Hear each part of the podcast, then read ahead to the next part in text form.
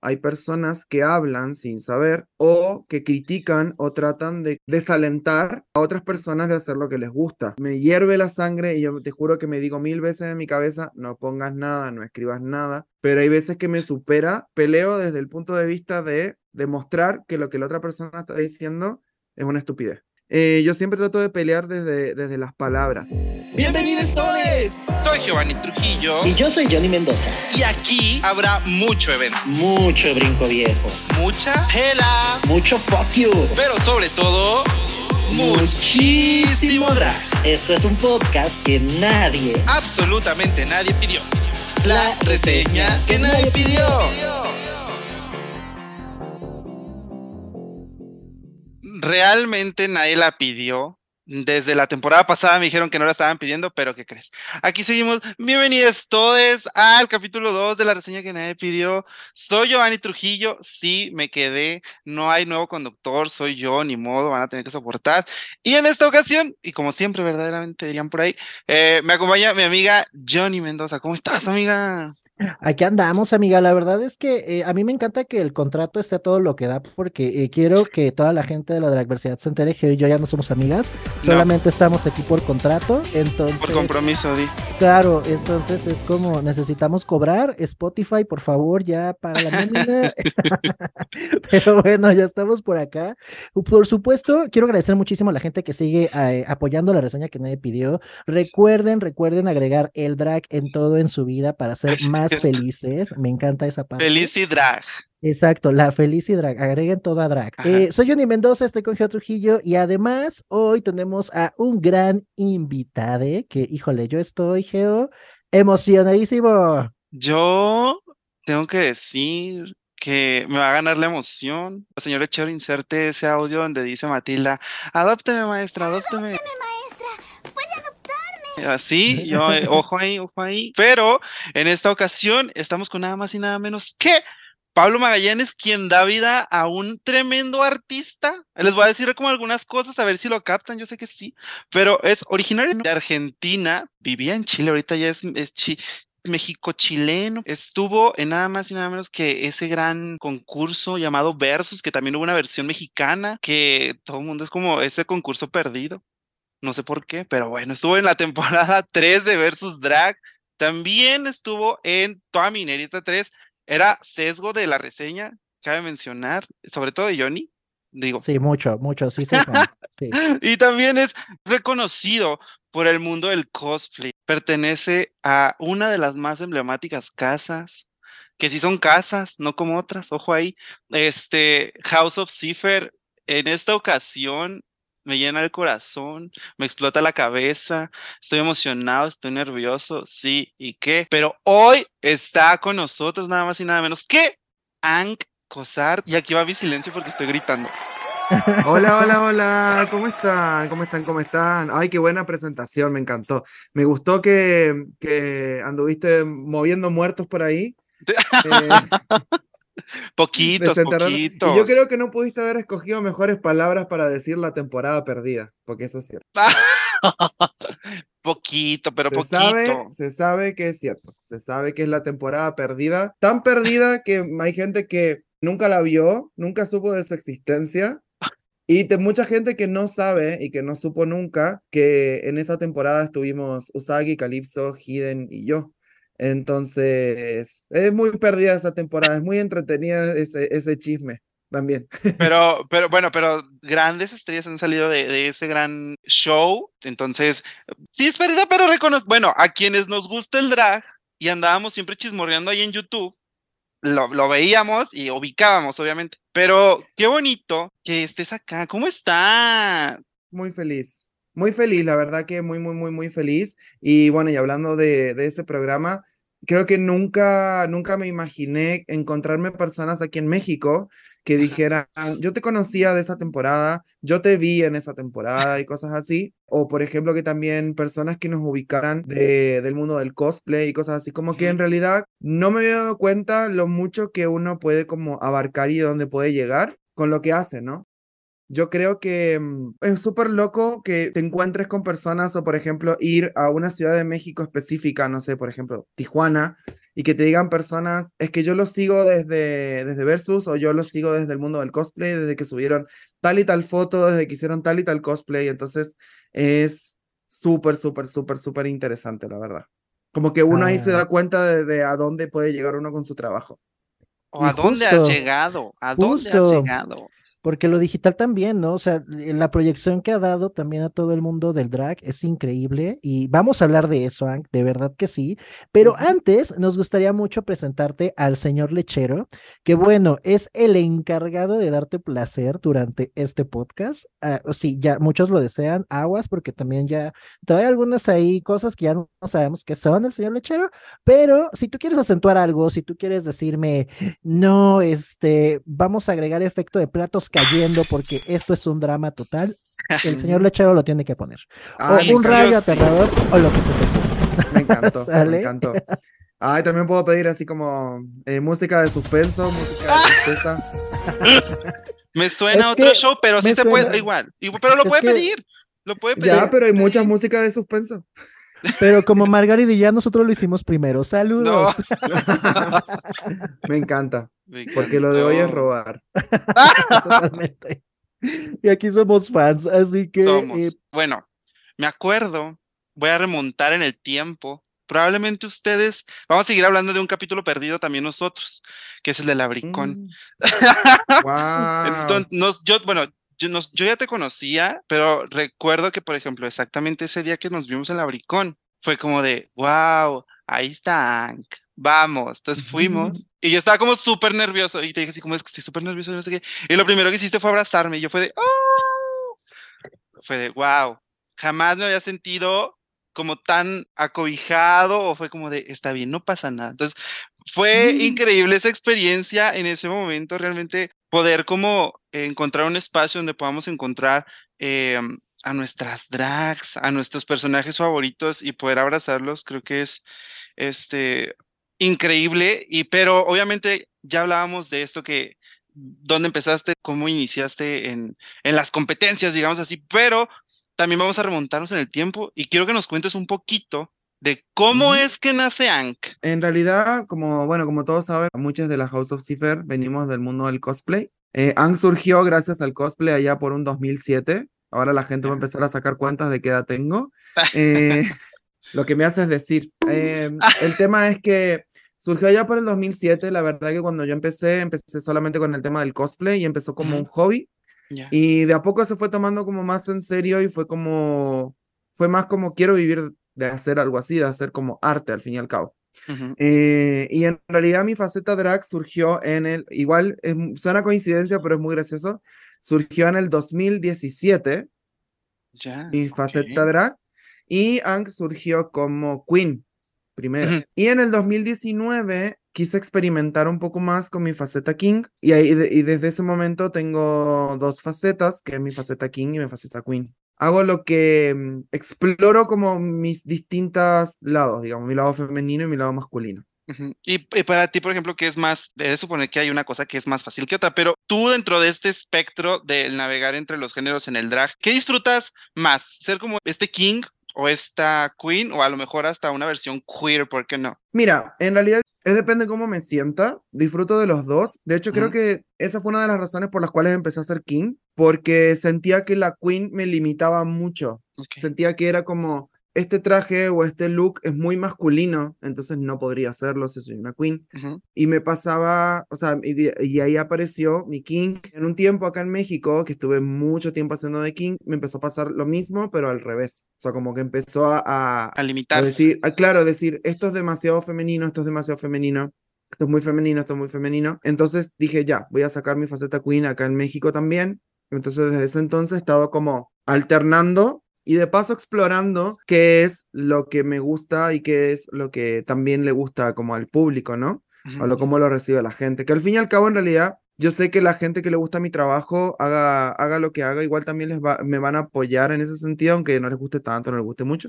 Pero creo que van a tratar de apoyarme. Y bueno, y también yo siempre estuve súper, siempre estoy súper abierto a recibir como, como críticas, siempre y cuando sean constructivas Claro. de cómo mejorar y cosas así. Entonces he estado tratando de como mejorar mis dos aspectos y tratar de diferenciarlos mucho Ujú. trato de que si hago una queen, trato de que sea muy femenina y si hago un king, trato de que sea muy masculino, aunque con el tiempo también me he dado cuenta de que no necesariamente tiene que ser lo uno o lo otro, sino que puede ser también cosas entre, en el medio. Claro. Pero a veces cuesta porque cuando no es algo definido, muchas veces como que la gente no lo recibe muy bien. Ella es un personaje muy extraño. Pues es Yo que me que imagino también- que les, le- chocan con esto de. Es que eh, varias veces hemos platicado con algunas otras dragas y nos dicen que cuando algo, el concepto no lo entienden, como que el, el espectador siente una barrera y no empatiza con la draga. Entonces imagino que al momento que no ven algo definido, dicen, ¿qué es eso? Y Claro, es que yo creo que también tiene que ver con el binarismo que tenemos como inculcado desde sí, muy siempre. arraigado.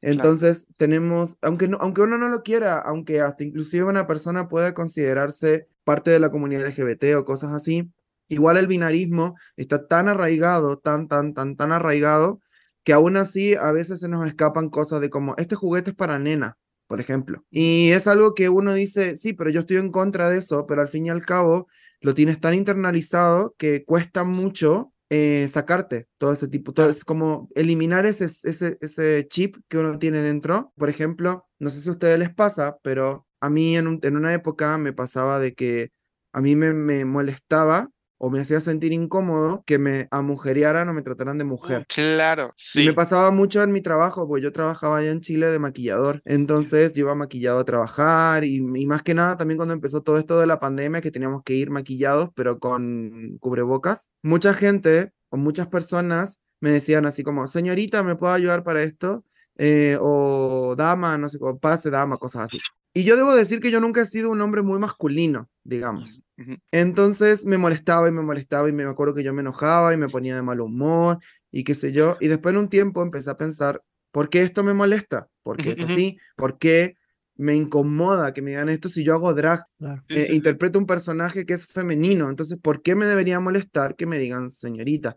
Entonces durante un tiempo le empecé a trabajar y empecé también a, a- a trabajarlo junto con el concepto de que las cosas femeninas no, no son algo negativo, porque eso también eso es algo que se nos ha inculcado mucho. Entonces, y tratar de como no apropiarme, pero sí tomarlo como parte de mí, digamos. Claro. Lo mismo por. Exacto, como apoderarse de eso que es como que la gente lo considera como apeyorativo. Entonces, dej- hacer de que con el tiempo dejara de molestarme y pasa a ser como un orgullo, al fin y al cabo. Claro, Porque mira, Claro. Mira, en este mundo y sobre todo en el mundo del drag, siempre va a pasar que te puedes ver, puedes ser la queen más hermosa y no sé, y, y estereotípicamente femenina del mundo, y va a venir alguien que te va a decir, pase, caballero. Claro, Sí, totalmente. Sí, Y, y de King me ha pasado lo mismo al revés. O sea, yo estaba de King y alguien me dice, ay, es que mm, pase, señorita, o eres una draga muy bonita y cosas así. Entonces, siento de que independientemente de lo que uno haga, siempre va a haber, eh, siempre el público o la gente te va a encasillar en algún lado o en el otro, ujú. al fin y al cabo. Yo creo que eso es algo que uno tiene que aceptar para poder continuar feliz con su vida, ¿no? Sí, pero sobre sí, todo es- tomarlo, tomarlo y empoderarse. Sí, porque sí, sí era yo, ¿eh? Sí era yo, me acuerdo que cuando salí del closet, lo primero que me molestaba era que me dijeran, o sea, que me hablaran en femenino, ¿no? Y, eh, y ahorita me, me doy tanto cringe y es como de, ¡ay, qué oso ser ese geo! Pero entiendo, porque, o sea, es lo que a- a nosotros nos inculcan y obviamente viene como esta deconstrucción y es cuando uno aprende de ello. Y es que también está claro este tema, ¿no? O sea, el tema de en Latinoamérica se vive un machismo increíble, o sea, que, que uno dice, ¿de dónde viene como toda esta, esta situación de ser solamente eh, una, pues una sociedad heteronormada y aparte binaria, ¿no? Que es que también es como esto de solamente existen dos colores y solamente existen dos orientaciones sexuales y viene como todo ahí un tema que pues al final sí nos termina pegando, pero yo creo que algo que, que me encanta justo del drag es esto, o sea, puede ser lo que tú quieras y creo que eso es lo que también eh, aquellos que son consumidores de drag, toda la dragversidad que nos escucha, pues hay que entender un poco que también de esto va, ¿no? Porque también me ha tocado escuchar tantos comentarios ahí de, es que ahora no se ve, o sea, vamos, dentro de la heterosexualidad siempre es como lo contrario, ¿no? Es que eres esto, pero también internamente dentro de la misma comunidad LGBT siempre existen estos comentarios de, es que no es más femenina, es que no es más masculino, ¿sabes? O sea, Ujú. eh, vienen como los O contrarios. hacer entonces- comentarios de personas que, por ejemplo, de drags que no entran en lo estereotípicamente femenino Claro. pero Ujú. sí siguen emulando a una figura eh, femenina, estereotípicamente femenina, y, y- y que se usan muchos términos apeyorativos, de como, no sé, yo escucho, he leído cosas así, que dicen, ay, usa un vestido tan lindo, pero es como un camionero con un vestido. Exacto. Sí. Entonces, ese tipo de cosas, siento de que es algo, yo, yo debo admitir algo, y lo voy a admitir aquí. Yo soy la típica señora que se pone a pelear en grupos de Facebook. Me encantó. Em, Somos, somos. Por- pero porque me molesta mucho cuando hay personas que hablan sin saber o que critican o tratan de desalentar a otras personas de hacer lo que les gusta. No solamente eh, apelando a su físico, apelando a su orientación sexual, a cómo se ve y todo ese tipo de cosas. Yo creo que yo siempre soy, el, eh, me hierve la sangre y yo te juro que me digo mil veces en mi cabeza, no pongas nada, no escribas nada, pero hay veces que me supera y necesito decirle a esa persona, aparte de que mi deporte es pelear con imbéciles. Entonces, Me eh, encantó. Hashtag.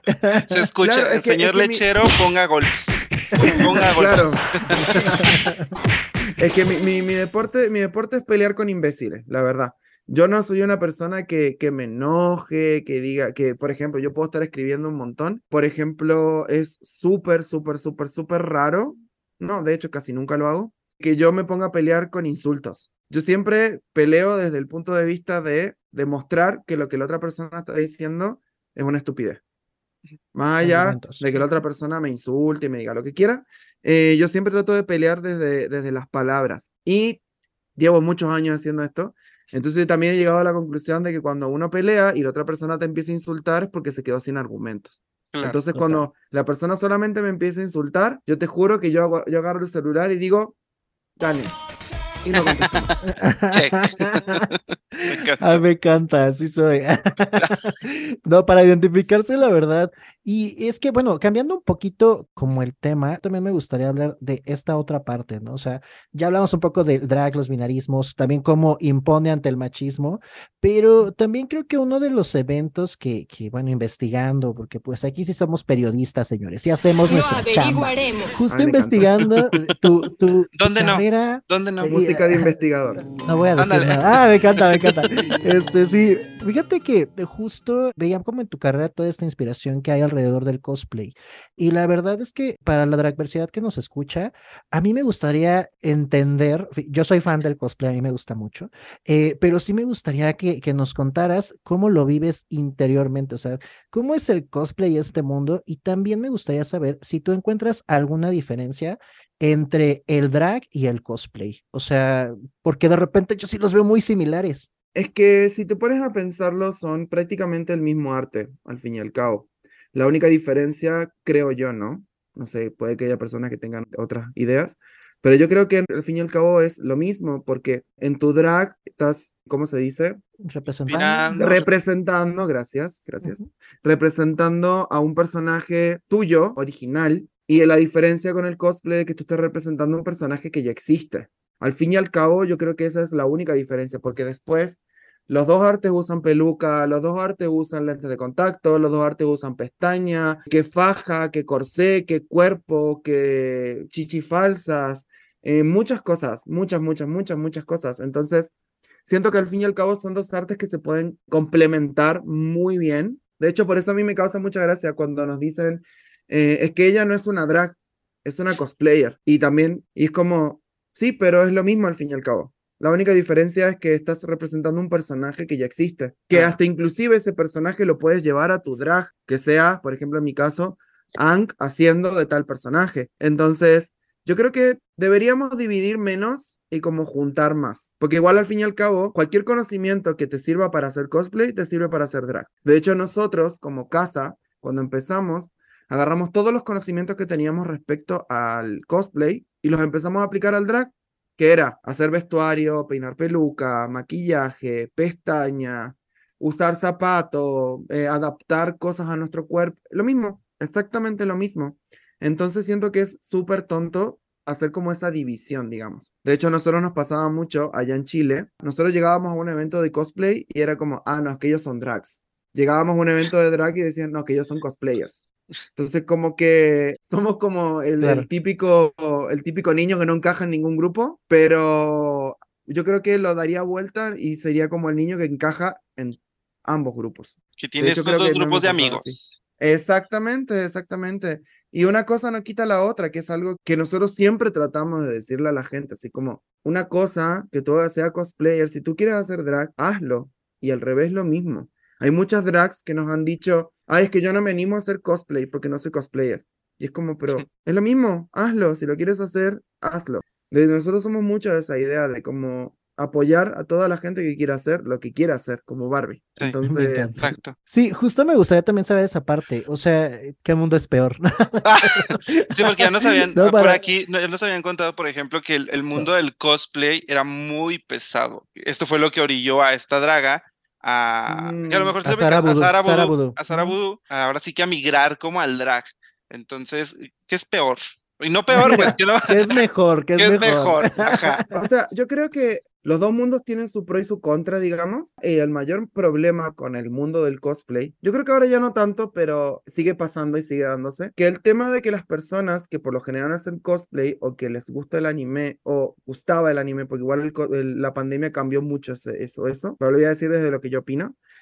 Eh, son personas que no tienen muchos skills sociales, como, eh, como habilidades sociales. Yo creo que también eh, todas las personas que hemos llegado al mundo del anime ha sido porque en algún momento nos hemos sentido rechazados en nuestro mundo real, lo cual nos empuja como ese mundo de, de magia y fantasía y cosas bonitas y colores, que es el anime, al fin y al cabo. Entonces yo creo que el cosplay tiene muchas personas que no tienen skills sociales muy desarrolladas y que no saben cómo expresarse frente a muchas cosas. Además, son fanáticas de la serie de la que tú estás haciendo. A mí me han llegado a venir a decir personas en eventos, es que el personaje no tiene ese tono de café en el cabello. Wow. O personas me dicen, es que tu parche eh, no es tan grande como el del personaje. Ok. O, por ejemplo, también han- eh, me, me han llegado a decir, es que el personaje no usa maquillaje. Tal cual como Pasa- drag dices. Exacto.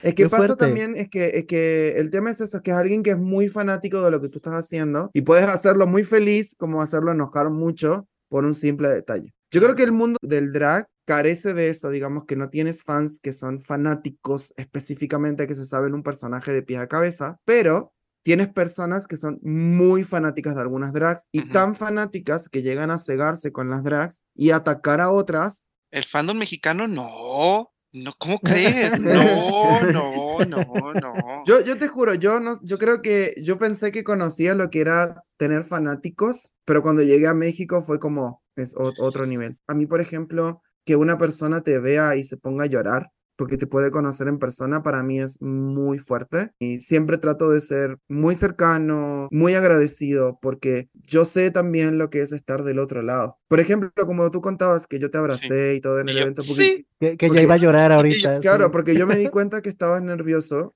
y, y yo, por ejemplo, yo he estado de ese lado, yo me he sentido así con otras personas y yo trato de tratar a las personas como a mí me hubiera gustado o como me gusta que me traten. Entonces, a mí me hubiese gustado que muchos cosplayers o personas que conocí, que, que yo admiraba, me abrazaran o fueran cercanos conmigo y cosas así. Entonces yo trato de ser todo lo que me gustaría que alguien famoso fuese conmigo. Sé que cuesta y sé que es muy grande decirte así como una persona famosa, pero mm, uno trata de ser humilde también y decir, ya, igual entiendo que la otra persona por ejemplo, pasó cuando fue lo de los juguetes, con Regalando Sonrisas, que habían muchas personas que estuvieron literalmente horas paradas para sacarse una foto con nosotros. Y cuando llegaban, nosotros tratábamos de decirle, hola, ¿cómo estás? ¿Qué sé yo? Siéntate aquí al lado nuestro, abrazo. Las personas nos regalaban cosas, nos pedían que le firmara, tratábamos de firmar, sacar selfies, hacer todo lo más rápido posible para que todo el mundo alcanzara. Pero imagínate que tú, tú hubieses estado, no sé, seis horas, cuatro horas parado en el sol esperando para tomarte fotos con tu persona y que te diga, foto ya, bueno, chao, gracias. Claro. Claro, sí, sí. Entonces, como que siempre tratamos de hacer eso, al menos todos como los miembros de la house. Nosotros no, no somos una house con reglas como tal, pero una de nuestras sí reglas es tienes que ser humilde y profesional. Tú puedes ser el mejor artista del mundo, tú puedes ser el mejor bailarín, el mejor maquillador, la mejor drag, todo lo que quieras. Pero en el momento en que tú dejas de ser humilde y tratas mal a tu público, se cae todo tu arte. Sí. Qué fuerte. También, Justo y- esa, va- y yo, yo ubico varias, no es cierto. Nombres, queremos nombres. No, no. Queremos contenido. Y nada más escuchar. Justo también eso nos comentaba en su momento Mamabri, ¿no? O sea, cómo, cómo veían también el drag en el norte. O sea, como toda esta situación de, de pues sí, o sea, estar agradecidos con, con los fans. O sea, no porque al final eh, sí es una parte, ¿no? Pero al final también es todo tu trabajo y toda tu chamba. Pues vamos, es, es la que al final los fans reconocen, ¿no? O sea, es un 50-50 y hasta eso me atrevería a decir un 20-70, pero la verdad es que... 2080, amiga. 20, 80. Ah, sí, No 80, sé, sí. Es que, no, sobraron perdón, 10. perdón, es ¿Los que 10 los otros qué? 10, los otros 10 son porque pues soy tonta con los Ah. números. Pero justo eh, es una cuestión ahí de, de pues dar y dar. Claro. Me encanta. Es como una forma de retribuir al fin y al cabo, porque Ujú. es lo mínimo que uno puede hacer si tienes una persona que, por ejemplo, se tomó el trabajo de hacerte un dibujo o de simplemente comprar una entrada para ir a verte, lo mínimo que puedes hacer es darle un abrazo y un agradecimiento, porque todos sabemos lo que cuesta, todos sabemos lo que es estar esperando para ver a alguien que nos gusta mucho, y qué decepción que llegues y que tu draga favorita te diga, ah, ok, ah, bueno, ya, gracias. Eso no se hace. Entonces, pasa mucho y pasa mucho y yo creo que tiene que ver también con que muchas personas cuando empiezan a tener mucha fama, se les olvida de dónde vienen. Se les olvida que ellas fueron alguna vez ese, ese fan desbocado que quería una foto con alguien. Se les olvida y se creen ese cuento de soy famosa y soy intocable y nadie me toca y bla, bla. Se en Pero- un ladrillo, dirían por ahí. Exacto, pero pasa mucho, hasta inclusive ha pasado con, con cantantes y con personas muy Claro. famosas, muy, muy, muy, muy, muy famosas. Por ejemplo, antiguo, más, me vas a dar cuenta, me lo más viejo que soy. Em, por ejemplo, pasó con Tiziano Ferro, Ya. que él era, muy, muy, muy famoso acá en México, se fue a Italia, hizo un comentario en contra de los fans mexicanos y se le cayó la carrera. Sí. Sí, sí, sí. Entonces, para todos eh, los que quieren ser famosos, recuerden, sus fans y su público los pusieron donde están y sus fans y su público los pueden bajar. Entonces, siempre hay que ser agradecido. Siempre. Así que, ojo, ojo y Ojo ahí. anótele. Ojo y anótele. Sí, luego se suben y se marean y, oye, oye, ya, y luego quieren bailar sus canciones y ni le echan ganas. ¿Qué? No es cierto. Vayan a Oye, nuestro creo TikTok, que vayan a nuestro podcast debería TikTok. tener video. Yo creo que debería ser con video el podcast. Ya nos lo están pidiendo. eh, Ya queremos que Próximamente, Spotify- próximamente, Spotify nos lo patrocine ya, por favor. Próximamente. Híjole, el tío Spotify no suelta, no, No suelta, suelta, prenda. no suelta. Pero esta vez vamos a seguir, vamos a, vamos a viajar en el tiempo, porque Otra vimos otra vez, vamos Otra vez. Música de volver al hacia futuro. atra- Ándale, exacto. Y obviamente ya decíamos que nosotros en los grandes registros de la nube del internet vimos que dentro de las primeras competencias que tuviste fue Versus. Sí. Entonces, quiero que me cuentes un poquito cómo fue, o sea, tú venías como del cosplay, te sumas al drag. Entonces, ¿cómo fue ahora sí que enfrentarte a este tipo de competencia? O sea, a manera de concepto, sí es como una, la más draga, pero ahora sí que de Chile, por, por el formato, digamos. Este. ¿cómo fue enfrentarte a Versus, a la cámara? ¿Cómo fue ahora sí que tu experiencia? Sí, o sea, o sea, nunca he sido una persona a la cual le den como miedo o incomodidad a las cámaras, la verdad. Pero cuando decidí meterme a Versus, me metí por la buena, porque yo viví la experiencia de Versus ayudando a Cipher. Entonces viví todo lo que era el detrás.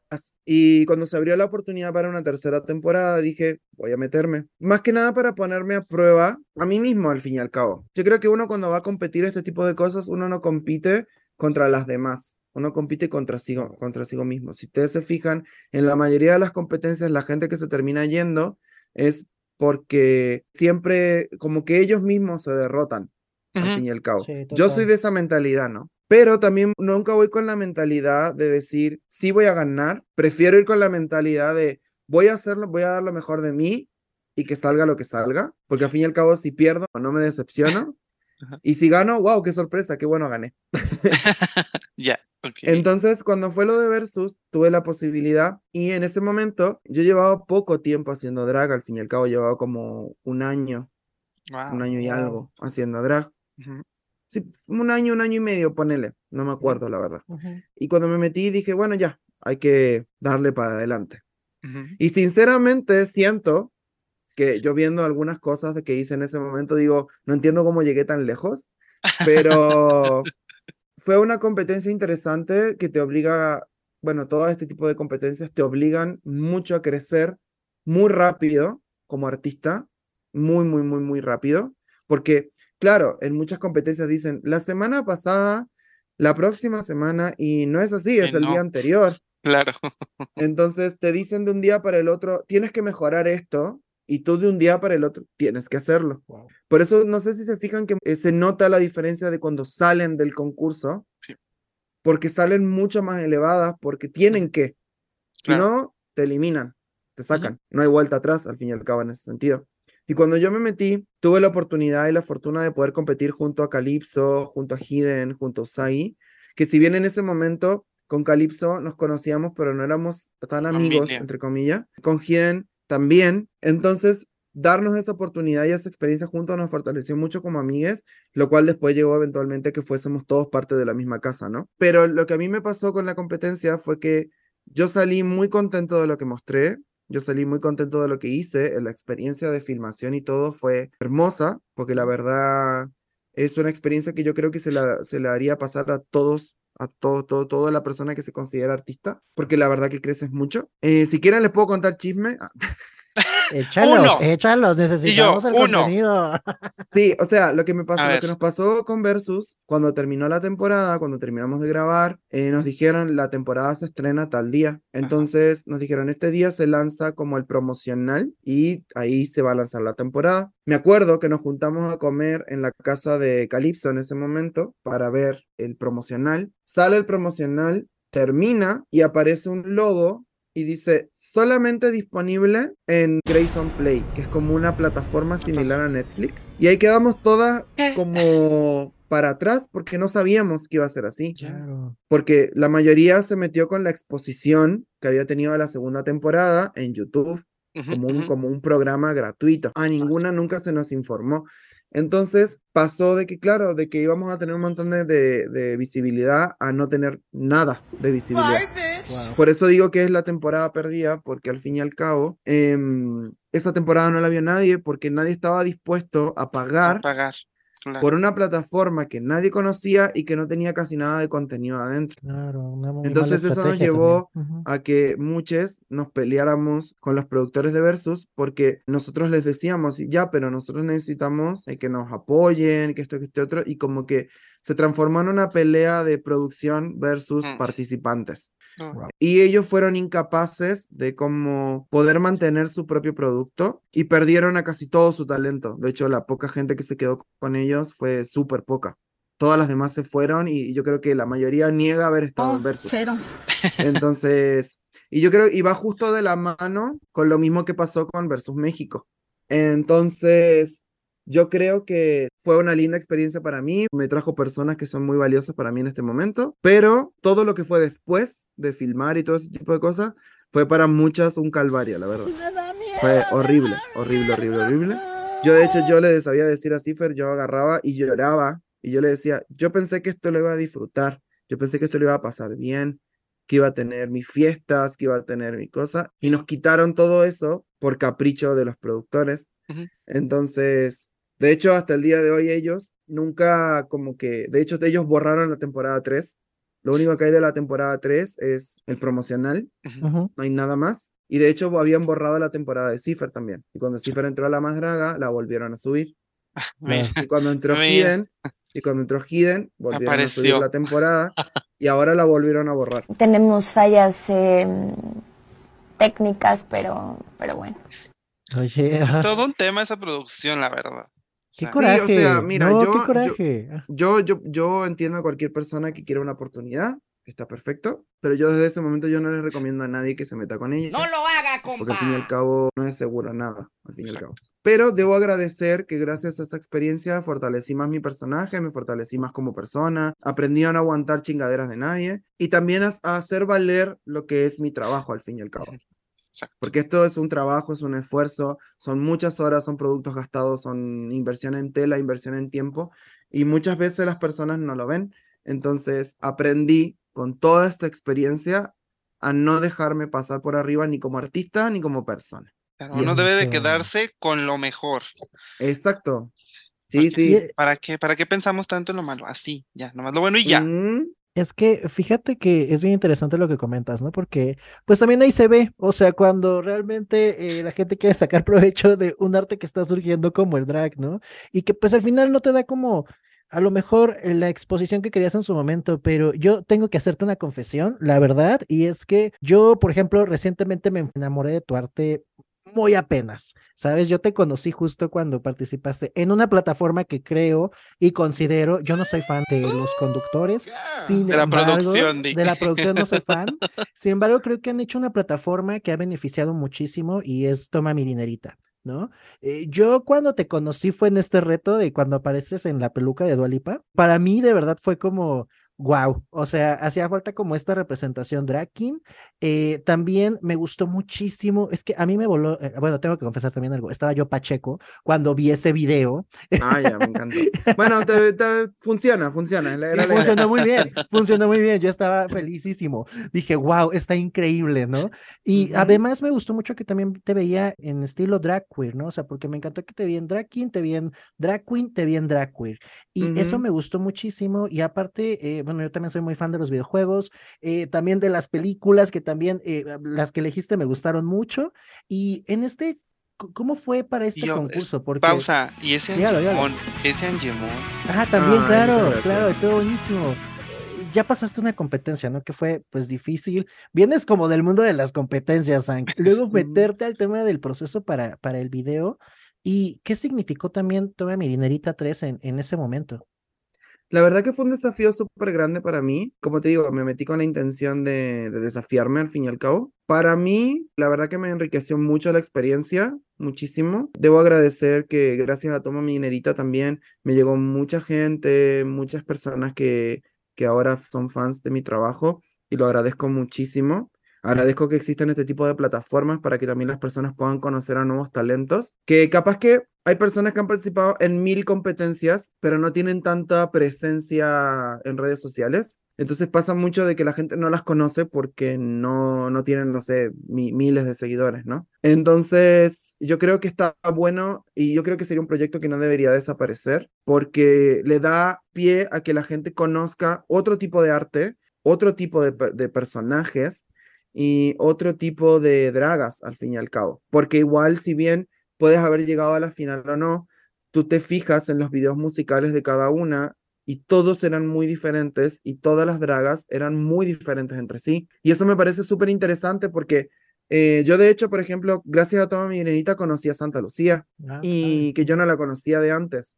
Yo la conocí en Toma Mi Dinerita, yo me enamoré de lo que ella hace, de, de con respecto a cómo se ve o, audiovisualmente. Me encanta y yo siento que también eso te da chance a que hayan dragas que son capaz que más visuales o más, como que se dedican más a esto del, de lo audiovisual y les da la oportunidad a ellas de que figuren que capaz que son personas que no se sienten cómodas haciendo un show en un escenario, porque es súper válido también. Claro. Bueno, a mí, por ejemplo, eso me gustó mucho de Toma Mi Dinerita y me gustó que la final fuese en vivo, que tuviésemos que hacer los shows en vivo. Eh, fue una experiencia cansadora, pero súper, súper, súper enriquecedora. Yo salí súper feliz de lo que mostré, súper, súper, súper, súper feliz.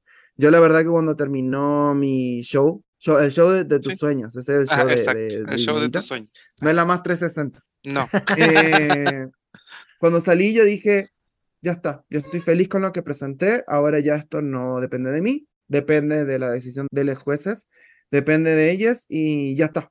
Yo ya mostré lo que quería mostrar, ya, ya hice lo que quería hacer, yo ya hice todo lo que siento que puedo hacer en este momento. Y feliz. Yo creo que esa noche fue la noche que más he dormido así como en paz al otro día.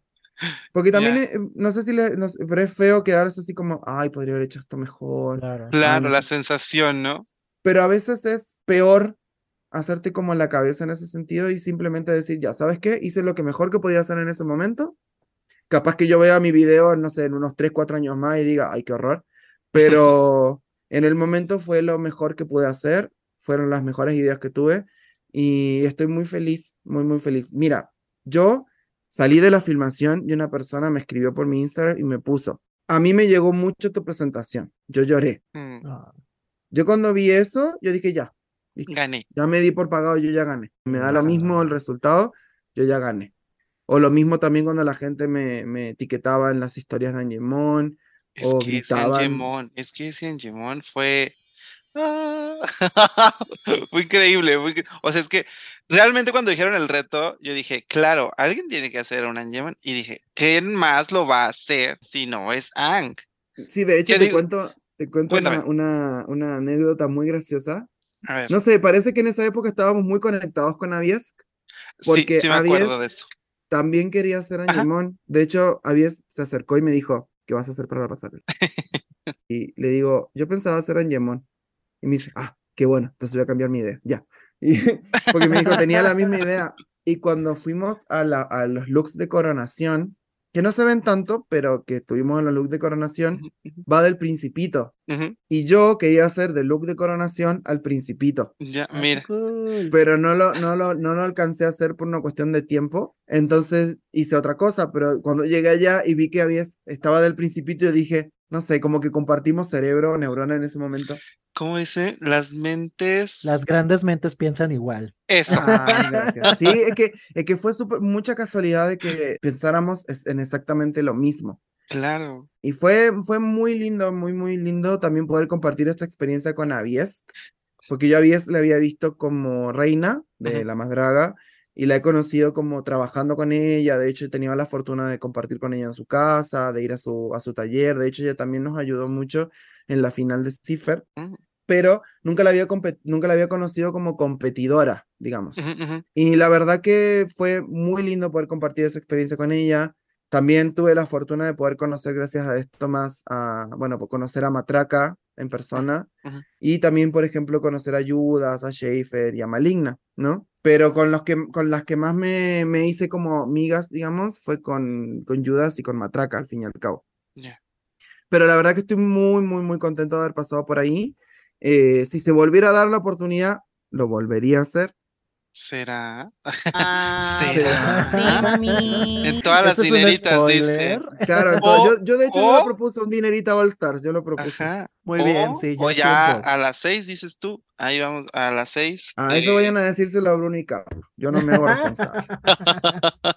Mucho spoiler en este, en esta reseña, Geo. Sí, porque es que, bueno, a mí me encanta, me encanta. Es que estaría increíble. O sea, yo bueno, el otro día estaba viendo, por ejemplo, el Tras la Verdad de Hidden y, decía así como de, bueno, es que en las seis es, es- va- sigue seis y siete. Todavía House of Cipher sigue en la más draga. Seis o siete va Mm. y los mencionan a ti y a Calypso. Ya sea Ujú. primero tú, luego eh, Calypso o viceversa. Entonces, yo digo que sí, sí o sí, aunque digan que ya son parte de la nómina, diríamos por acá, parte de la nómina de la más draga, este, yo creo que no solamente merecen ese lugar, sino que realmente sería increíble. Es que yo, desde que conocí a Cifer y vi como el Ujú. arte de su casa, es como de... No sabía que el drag podía llegar a tanto. Y ustedes hacen Mm. que siempre nos explote la cabeza.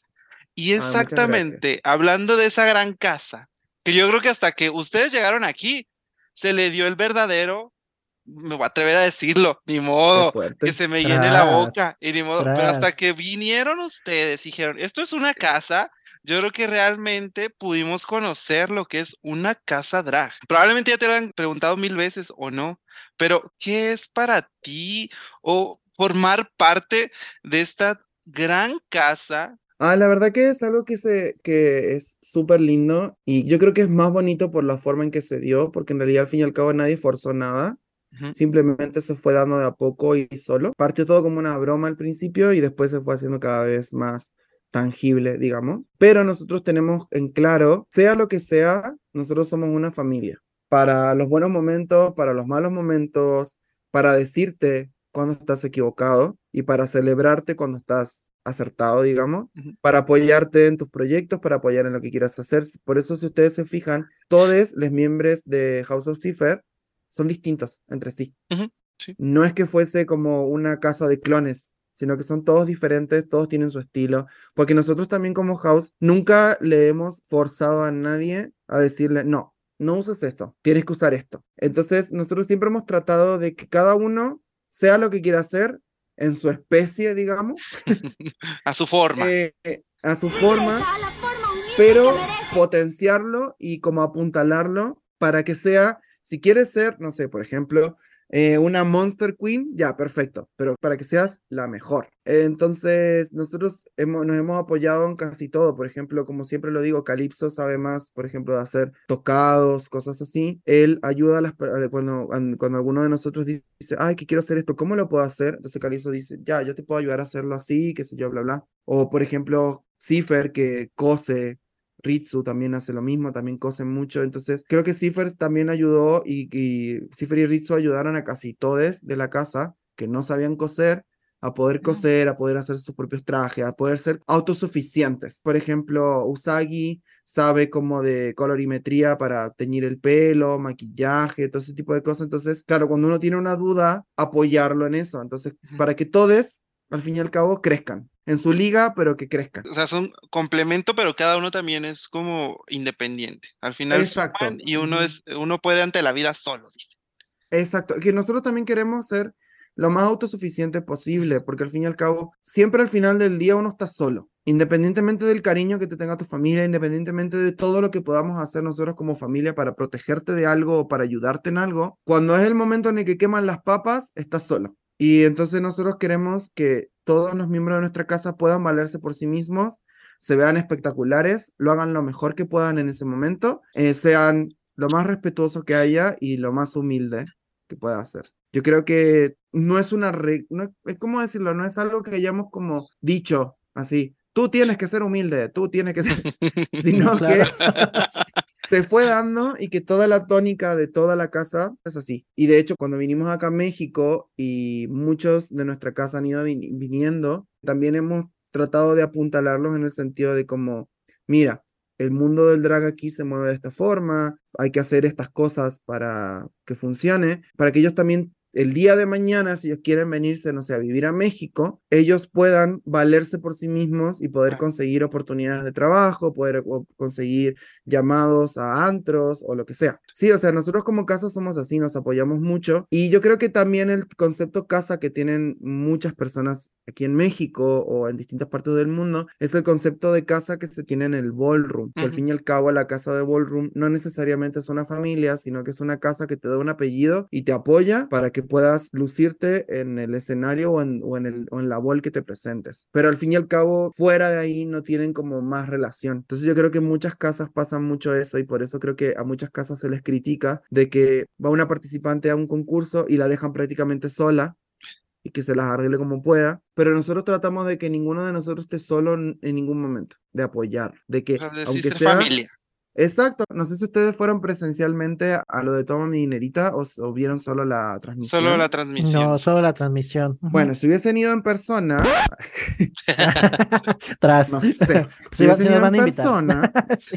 cuando yo salí de Angemon, no podía ver nada. Y en ese momento estaban Hiden y Cipher ayudándome. Pero fue todo tan rápido que cuando yo me tocó salir a pasarela, Cipher se estaba maquillando y Hiden se estaba cambiando. Y fue como, no, no, no, tiene que salir ahora, que tiene que salir, tiene que salir. tiene que salir". Entonces, cuando me sacaron a la pasarela, porque eh, ellos dos me ayudaron, Cipher iba con un ojo hecho, solo un ojo hecho. Hiden iba con un pie con una bota y el otro pie descalza, porque no habían alcanzado literal a, a vestirse, a, arreglarse para ir a ayudarme. Y Hiden estaba con la cara blanca porque yo la estaba maquillando cuando pasó esto. Yo creo que se vio cuando ellos salieron a dejarme, así como, yo creo que si les hubiesen sacado una foto, sería como esas fotos en las cuales se ve el animal todo blanco con los ojos brillantes. así y todo torcido, porque literal no tuvieron tiempo de decir ya me arreglo y voy. No, era como ya. ahora, ahora, ya, ya, ya, ya, ya. Ayudaron- sáquenlo, sáquenlo. Y me ayudaron a salir y se quedaron esperando hasta que yo salí, hice toda como la pasarela, recibí mis críticas y todo el tema. Y cuando yo me bajé, me acuerdo que, que Hiden y Cipher lo primero que hicieron fue abrazarme, felicitarme, lloraron y todo el tema. Y es súper lindo subirte a un escenario sabiendo que hay alguien ahí que te está apoyando y que te está dando así como buena vibra para Claro. que todo salga bien. Entonces, yo, yo creo que eso es una de las cosas más bonitas que puedo rescatar de nosotros como house. Y se ve, y es que se ve, o sea, no solamente dirías, es como, solamente siempre dicen eso, van con la bandera de eso, pero no lo ven, pero no se transmite eso, o sea, siempre cuando hay algo de, de su casa. Sabemos que no solamente es como su talento, sino que también hay corazón y apoyo en todo lo que hacen. Eso es- está- y yo, otra vez, señor Lechero, inserte aquí audio de Matilda diciendo, adóptame, maestra. Yo no venía preparado, pero traigo estas hojas. señora Miel. Ajá. Y yo no venía preparado, pero traigo estas hojas. eh, Para que me tu más, autógrafo. eh, aparte, Sí, porque eh, para- de drag no tiene nada, mi amiga. O sea, no sé qué quiere que la adoptes. Ni maquillar sabe, ni nada. No sé qué quiere, mi amiga. Pero- no Ay, sé. tú sabes que, tú sabes que nos han llegado mensajes de personas así. Yo no sé hacer nada, no sé hacer nada, no me sé ni lavar los dientes bien, pero yo quiero que me adopten. lo mucho que sería yo diciendo, adópteme, no sé hacer nada y ya. Tengo un podcast. no, tampoco, tampoco se hace mucho, tampoco se hace Ay, ya, basta, suéltenme. Ay, y ya para terminar y ya dejarte en paz, y que de verdad te agradezco muchísimo. Ay, no me esto. molesta para nada, no, No, no, no, tranquilo. usted dele. Y yo, Amamos, llorando. amamos que estés con nosotros, pero ¿nos puedes recomendar a cinco, cinco drag queens, kings o queers que debemos seguir sí o sí? Yo sé que vas a decir que tus hermanes, pero a, a ver, cuéntanos ah, cinco, cinco nada más, que te, que te vengan a la mente, que te vuelan la cabeza. Bueno, yo creo que deben seguir a mi hijito, Perro del Norte, Ah, qué cool. que ahí estamos, ahí estamos trabajando para usted. A BL Diablo, a ver quién más, quién más. Stacy Team, también siento que es una, una drag a la cual deberían seguir, que son, muchas son baby drags al fin y al cabo, pero son muy talentosas. Ay, son tantas que no sé cuáles nombrar. También me gustaría nombrar a Brad Raccoon, es un, un baby drag también. Y me falta una, a ver. Ya de alguien de tu casa. ya. Ah, bueno, yo, si es de, si es de mi casa, yo les digo, o sea. O sea, yo creo que también deberían seguir a mi hermana Calypso, Sí, sí, sí o sí. a mi hermana Torabuchi, que pronto va a estar por aquí por México, eh, a mi hermana Ritsu, Usagi, Kumo Akira y Natsakin, que son todos los de la House of Silver que no han venido para acá todavía. Ajá. Y a, a dos amigas que son, bueno, tres, que son Cote Miller, Vanilla Venti y Ethan, e Ethan Sword. Mira, y no te acordabas de Son- ninguna. Perfecto. Sí. No, que ustedes me limitaron a cinco. No, no, más. No, no, no, pues, para que fuera muy rápido, para que fuera rápido, nada más. Pues ahora sí, Hank, agradecemos tu tiempo, tu talento. Ahora sí que, eh, que nos hayas brindado esta pequeña entrevista, que más que pequeña, yo creo que es enorme, porque ah, si ya te admirábamos, ahora te admiramos mucho, mucho más. Este, Muchas ¿dónde gracias. te podemos seguir? O sea, yo ya sé que ya algunos saben, pero por si alguno vive debajo de una piedra y no sabe dónde seguirte, ¿dónde te podemos seguir? ¿Dónde te podemos encontrar? ¿Dónde estás presentando? Bueno, pues me pueden seguir en todas mis redes sociales. Me sirvo, salgo como Ank Cosart Ujú. en casi todas mis redes sociales. En Instagram, Facebook y Twitter, que son las que más uso, y TikTok también. Que TikTok yo soy medio vieja para esas cosas todavía, o sea, como que no me cuesta. Me cuesta mucho. Somos, somos, somos. Sí, es que yo, yo ya no entiendo estas cosas para gente joven. Em, pero sí, o sea, me pueden encontrar en, en todas mis redes sociales bajo ese nombre. La que más uso es por lo general Instagram. Me encanta, me encanta que no, hasta apenas salió un po. Me encanta. Es que es muy una, tra- una trata, una trata de, de No, manejar pues, idiomas, porque ten en no, cuenta que yo tengo que ser trilingüe, Sí, porque tengo que hablar argentino, chileno y ahora mexicano. No, Entonces, sí. cuesta, cuesta. sí. Pero lo hablas sí, muy bien, lo hablas muy bien. Ahí vas.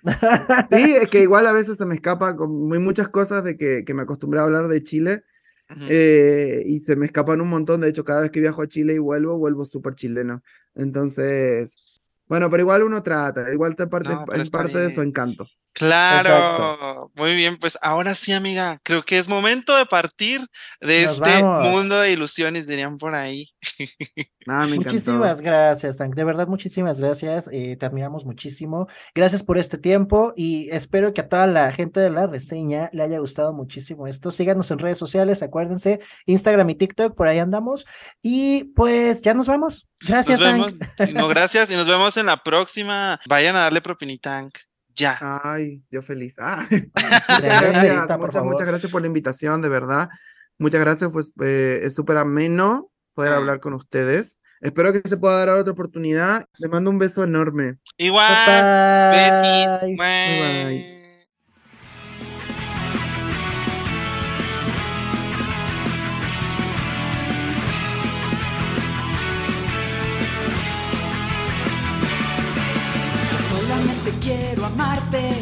y todo mi calor brindarte para olvidar esas penas que te hacen mal.